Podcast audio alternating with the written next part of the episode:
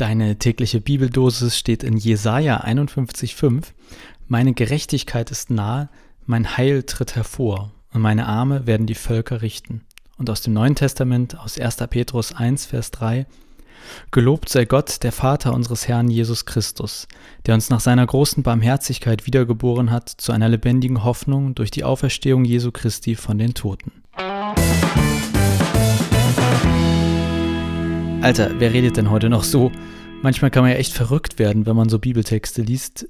Mal im Ernst. Habt ihr mehr als Bahnhof verstanden, nachdem ihr diesen Vers aus dem Neuen Testament gehört habt?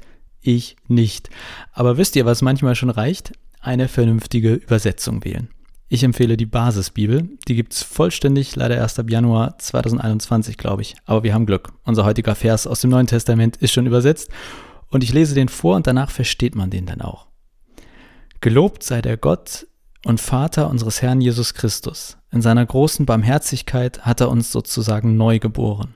Durch die Auferweckung von Jesus Christus aus dem Tod hat er uns eine lebendige Hoffnung geschenkt. Geht doch, oder? Jetzt kann man auch was dazu sagen. Also, der Vers aus dem Alten Testament ist für mich eine klare Ankündigung von Jesus. Meine Gerechtigkeit ist nahe, mein Heil tritt hervor. Da hat der Prophet Jesaja fast 800 Jahre vor Jesus ihn schon mal angekündigt.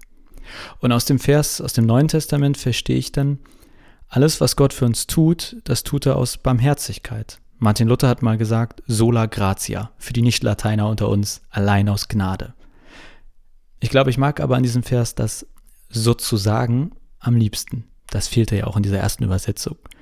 Gott hat uns sozusagen neu geboren. Daran wird deutlich, zumindest für mich, dass es letztlich ein Bild ist.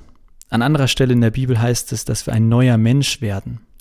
In beiden Fällen soll es, glaube ich, ausdrücken, dass wir durch und mit Jesus wirklich verändert werden können.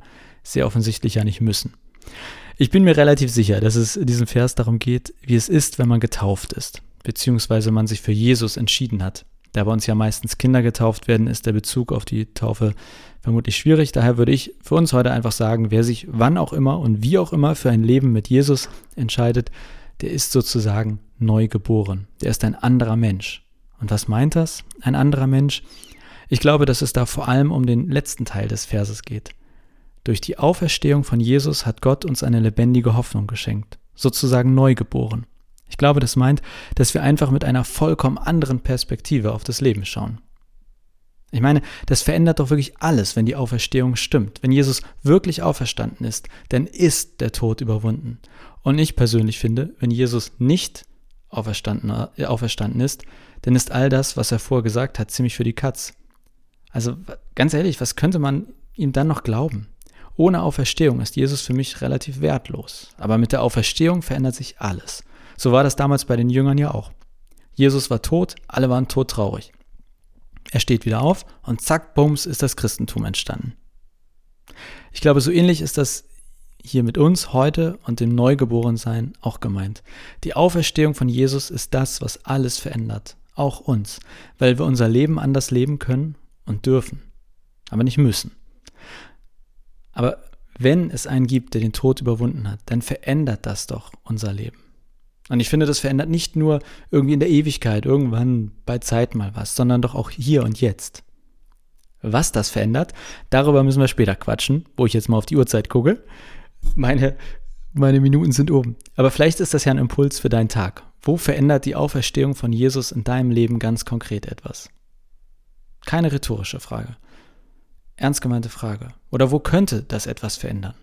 Für die ganz Mutigen unter uns, frag doch einfach mal Partner, Freundin, Kollegen, wer dir halt vor die Nase kommt oder vor ein Bildschirm läuft. Verändert die Auferstehung von Jesus etwas an deinem Leben? Ich bin mir sicher, da werden sich heute ein paar interessante Gespräche ergeben. Ich wünsche dir auf jeden Fall einen gesprächsreichen und auferstehungsvollen Tag. Und bis morgen.